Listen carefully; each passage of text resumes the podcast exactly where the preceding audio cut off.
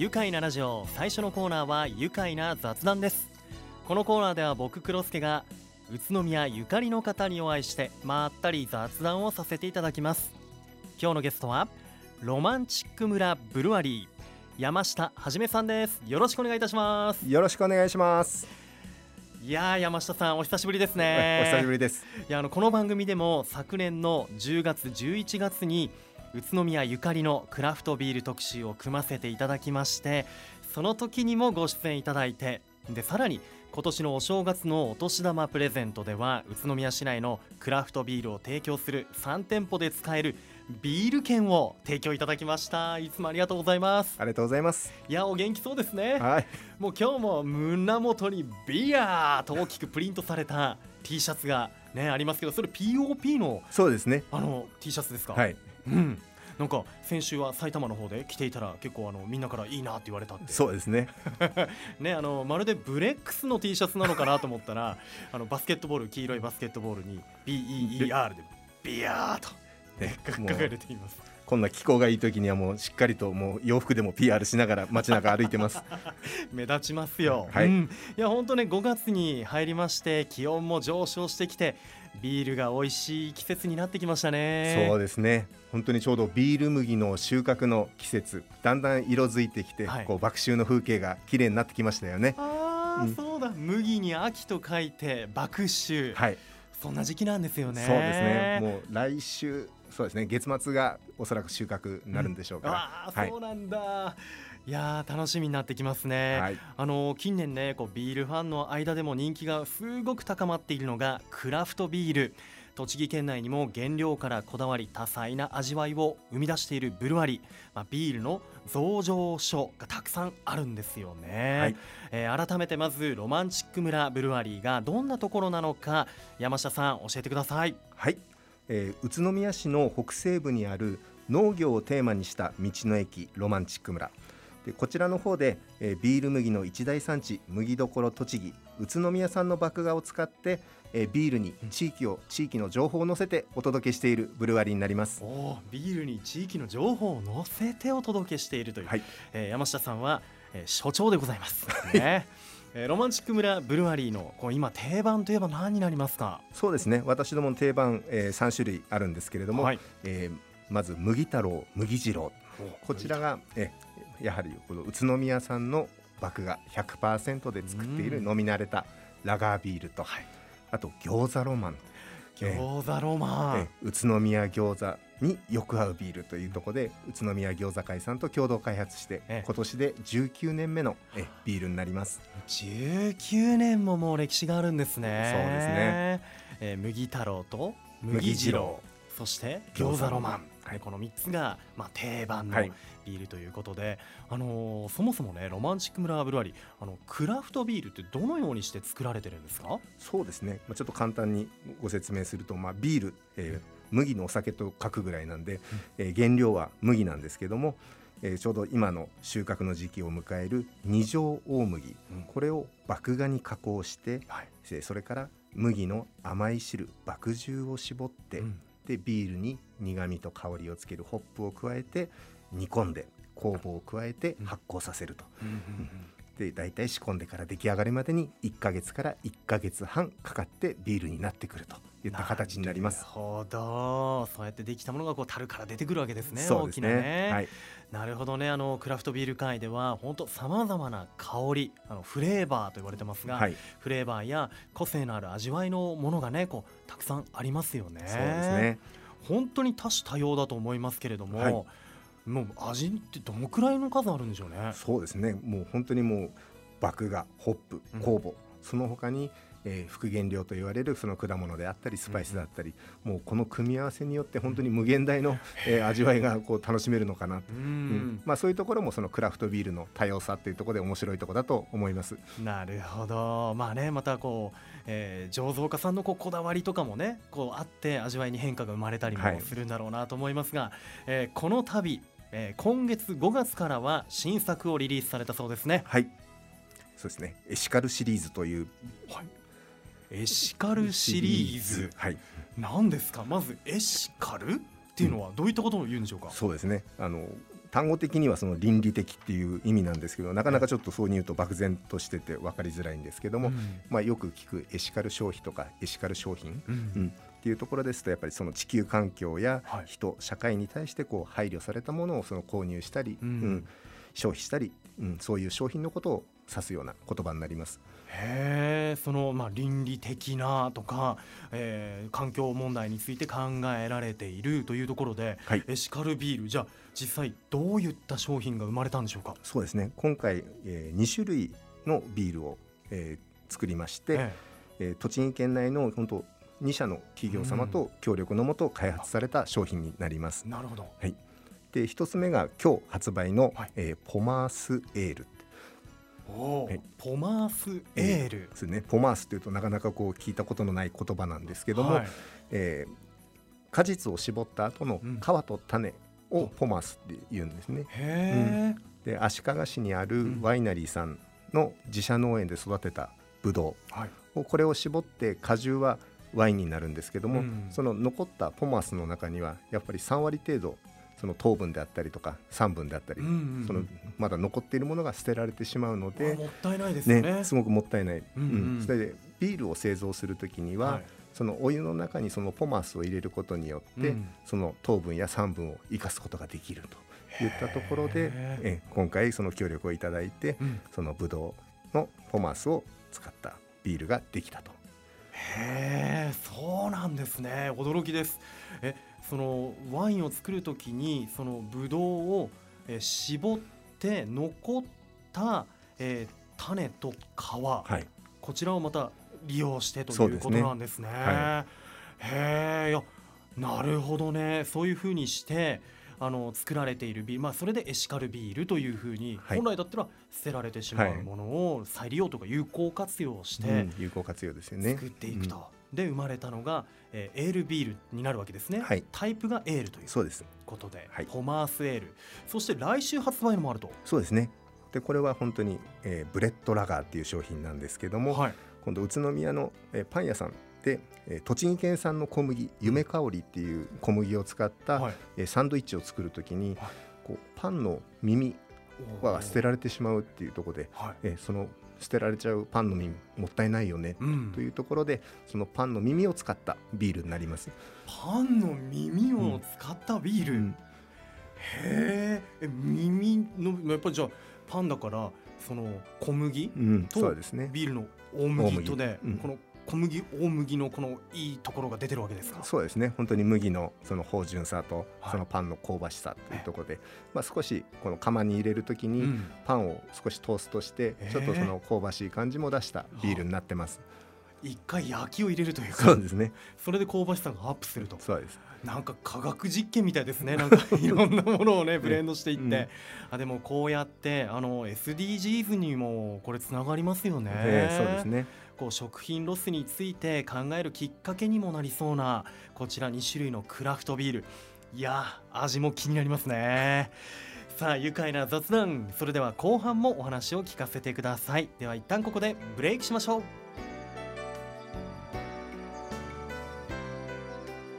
愉快な雑談。今日はロマンチック村ブルワリーの所長山下はじめさんをお迎えしています。山下さん改めましてよろしくお願いします。よろしくお願いします。さあ廃棄食品を有効利用し人や環境に配慮した消費行動を指します。えー倫理的消費エシカル消費の促進に向けて作られたクラフトビール。エシカルビールについて伺ってきましたがそのエシカルビールを今スタジオにお持ちいただきました。ありがとうございます。こちらが、えー先ほど話題になっていましたポマースエールですね、はい。エールビールあの足利の有名なえココファームワイナリーの自社農園で作られたブドウのえポマース、はい。このポマースっていうのはどういったものを言うんでしたっけ？そうですね。あのブドウを絞った後のこう皮と種とい。ったところになります。で作られているはい。エールビールということで、ポマースエール今コップに注いでいただきましたが、はいい、や本当綺麗なねエールビールあの黄色なんですけどちょっとこう濁りの入ったそうですね。はい。爽やかな色合いなんですが、はい。うーんフルーティーな香りしますねやっぱりね。ちょっといただいてみてもいいですか、はい。じゃあせっかくなのでエア乾杯で、はい、二人で。いただきます。乾杯。うーん。えー、不思議。甘みがあって酸味の後にこれ本当白ワインのようなそうですねその武道感というのはしっかり出て味わい武道感すごいですね残ってるかなっていうところでこれ本当にビールなの？っていうよな。そううですね。うわ美味しい、爽やかですね。苦味はね本当あの弱い。弱いですね。苦味、はい。うん、あとはちょっとブドウ特有のその渋さとか、そういうところがちょっとあるかなっていうところですよね。感じられますね、うん。本当。わあ美味しい。味わいも深いですねいやこれあのリンゴのような爽やかさも感じられる、うん、そんな香りもしますね。ねえ、うわ不思議。本当にビールですかっていうぐらいの武道感なんですが、こうアルコール何パーセントぐらいなんですか？うんこれは本当6%ぐらいでいいですね、いやー本当ねこういったこのポマーセール今日初めて飲みましたけど今日のようなこうちょっと明るい、ねそうですね。天気の昼下がりにうん。こう外で飲みたくなるよううん。な、まさにそんな感じのビールですよね。いやー美味しい。あのーこのね美味しいビールをいただきながらクラフトビールの楽しみ方いろいろあると思うんですがお客さん皆さんいかがでしょうかね？そうですね。やっぱりこの種類の多さっていうのがすごく楽しいところでやっぱりその日に食べる食事に合わせたりとか、うん。ね、先ほどおっしゃった外の気候に合わせてうん。ビールを選んだりとか、はい。うん。そやっぱりそれ選べるっていうところがやっぱりすごく、うんうん。楽しいのかなと思います。ね、気分体調に合わせて、はい。山下さんご自身も。そうですね、うん。私もやっぱりお家に帰ってその冷蔵庫の中の、えーおつまみを見て選んだりとか、ええうん、でそれで合ってるのか合ってないのかとか、うん。うんうんやっぱりそういうのも楽しみの一つですね。うん。そういったねワインじゃないマリアージュじゃないけどね、えこう合うものを選んでみたいおつまみとかも、うん。いやー今いただいたポマースエールはね本当あの爽やかなんで、まあ、チーズとかももちろうん。ん合いそうだし、ですね。お魚の料理とかも合いそうだし、うんいやいろいろ試してみたくなりますね、ええ本当ぜひ食事と合わせて楽しんでいただきたいビールですね。いやそれにしても今回そのブドウをワインを作るために絞った皮と種。はい、これからでもこんな十分にブドウの味わいっていうのを感じられるようにうん、ね作れる。本当もったいないですね。これをあの本来処分してしまうんであれば。うん、そうですね。こんなに美味しくいただけるということで、あのこれ今回試作の段階からもかなりこだわって作ったというふうに伺いましたよ。そうですね。私たち、えー今年で20製造26年目になるんですけども、今まであのビールの免許しか持ってなかったんですね。はい、うん、そうすると使える原料っていうのがちょっと決められてしまっていて、うんまあ、今回その、えー、ブドウであったりとかパンであったりとかっていうものをやっぱり大量に使おうとすると、はい。ちょっと発泡酒の免許が必要になってきましてなるほど。で今回その発泡酒の免許を取得して、え。ええ。で今まで経験がないもんですから、うん。やっぱりだいぶ、え試作を重ねて、うん。え今日にたどり着いたといったところになります。なるほどね、もうビール作りとしてはもう26年もやっててもうプロの中のプロだと思いますけれどもこういったこの発泡酒の分野になるわけですね。そうなんですね。こういったあの副原料の入っている、えークラフトビール系っていうのはね、じゃあそれのためにこう設備を整えたりだとかあとはもう免許とか、はい。い、ろいろ準備も大変でしたね。そうですね。ですから、うん。ほぼほぼ計画から言うと1年、うん。うん、ちょっとかかったかなっていうところです。なるほど、で今回のこのエシカルビールポマーセールを作るためにもこういろんなあの試飲のアンケートとかもね取られてたという。そうですね、うん、どんな意見届きましたか、そうですね。あのブレッドラガーの方は、まあ、かなり8割ぐらいはいいとかとてもいいっていう意見だったんですけども、はい。やっぱりこのブドウの方は、はい。やっぱりこうちょっと昔の発泡酒の匂いがするとか、ううんちょっと水っぽいとか、はあ。えーなんかいろんなこう意見があって、うん。うんだだいぶ 試作をしましたね。あそうなんですね、じゃあもう時間をかけてそうですね。このブドウのこの酸味だったりフレーバーをフレーバーをこうどれだけ綺麗に出せるのかなっていうところで、へえ、ね、このブドウの良いところを引き出すために、どういったところで調整していくんですか？温度とか入れる量とかそういうところですか、そうですね。だから本当に入れる温度によっても、はい。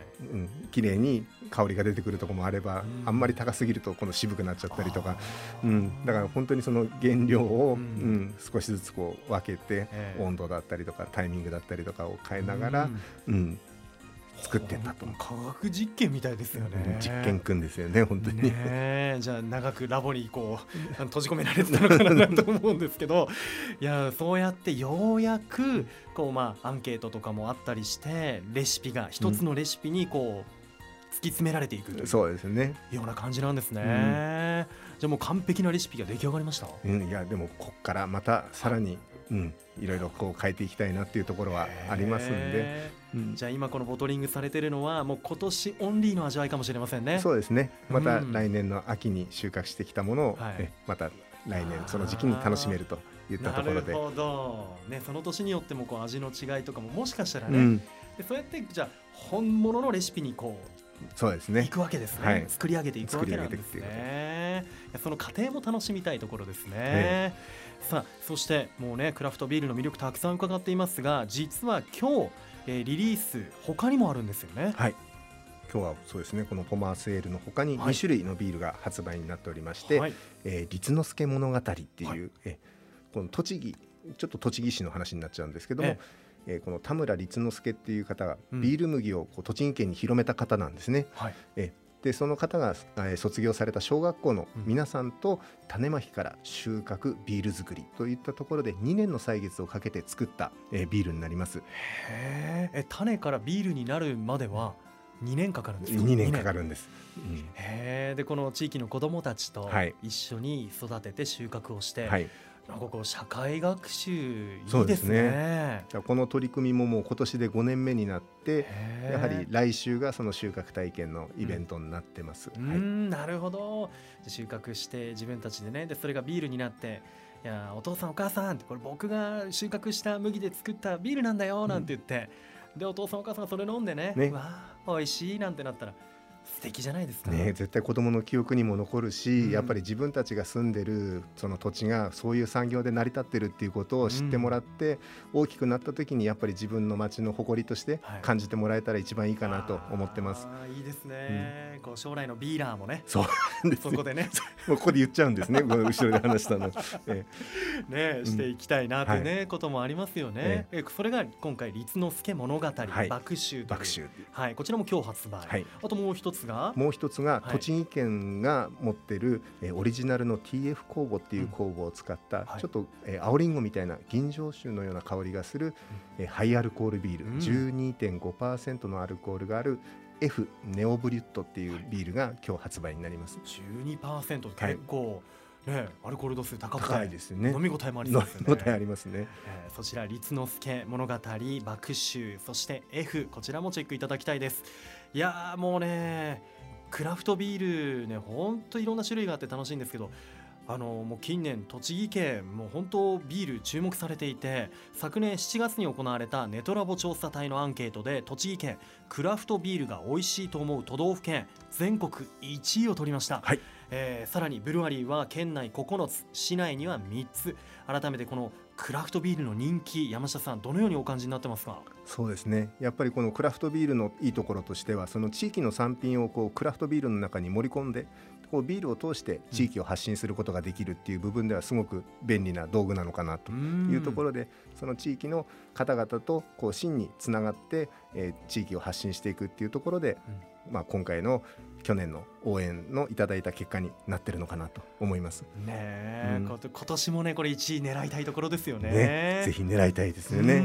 んいやね今回エシカルビールを作るなど新しいことにも挑戦されているロマンチック村ブルワリーですがえー今月からはクラフトビールが郵便局で注文できるようになったそうですね。はい、期間限定ではあるんですけども、はい。えー7月の、えー、29日まで、うん。え栃木県内の311の郵便局に申し込み用紙が、えー設置されております。はい。いやこれねより身近に感じられますよね。そうですね。いやこれからお中元の時期とか、はいね、お世話になっている方にお送りしたりとかねぴったりですよね。ねはい、その他、えーロマンチック村ブルワリーのビールは、えー宇都宮市内の百貨店デパートだったり、えー小売店県内いろんなところでもね買えますのでぜひチェックしてみてください。えー地元産のクラフトビールやこれからの、えーこれらの新しい取り組みを通して今後宇都宮どのように盛り上げていきたいでしょうか？そうですね。本当に地域のこう課題解決のお手伝いとしてこうクラフトビールが関わっていけたらなと思っておりますんで、何かこうビールとつなげられるとかそういう話があればぜひ教えていただきたいと思います。はい、そして山下さんの個人的な目標醸造家の夢ありますか？そうですね。これは本当に宇都宮餃子みたくなりたいっていうのはやっぱり10年前からの私の個人的なこう目標で、うん。やっぱり宇都宮に遊びに来られるお客様やっぱり皆さんこう餃子を宇都宮餃子を楽しみに来られる方が多いと思うんですけども、うん、やはりこうビール麦の産地麦どころ栃木というところなんで、よりこう楽しい愉快な宇都宮のビールを作って、うん、ぜひビールを楽しみに宇都宮にもえあの遊びに来ていただきたいといった形で地域貢献ができたらというところが野望です。なるほど。いやもう本当熱い思い伝わりました。もうクラフトビールの聖地にね宇都宮どんどんなっていってる近づいていってるんだなというふうにね感じることができました。今日もね朝から宮の朝活というところで、えー、人材輝きセンターね人材すぐ目の前なんですが朝朝6時から、はい、今日はビール講座も行ってきたということで、ねえー、来週再来週も、えー、開催されますんで、ねはい、ビールの魅力宇都宮からどんどん広げて行ってください、はい、伝道者として。そうですね。はい。応援していきます、はい、僕もね美味しいビールたくさん飲めるようにお仕事頑張りたいと思います。ありがとうございます。作ってくださいね、はい、皆さんもぜひエシカルビール大人の皆さん飲んでみてください。ということで最後にこのワードで一緒に締めていきましょう。いきますよ、はい、せーの。クラフトビールで愉快だ。宇都宮愉快な雑談今日のゲストはロマンチック村ブルワリー所長の山下はじめさんでした。山下さんありがとうございました。ありがとうございました住めば愉快な宇都宮。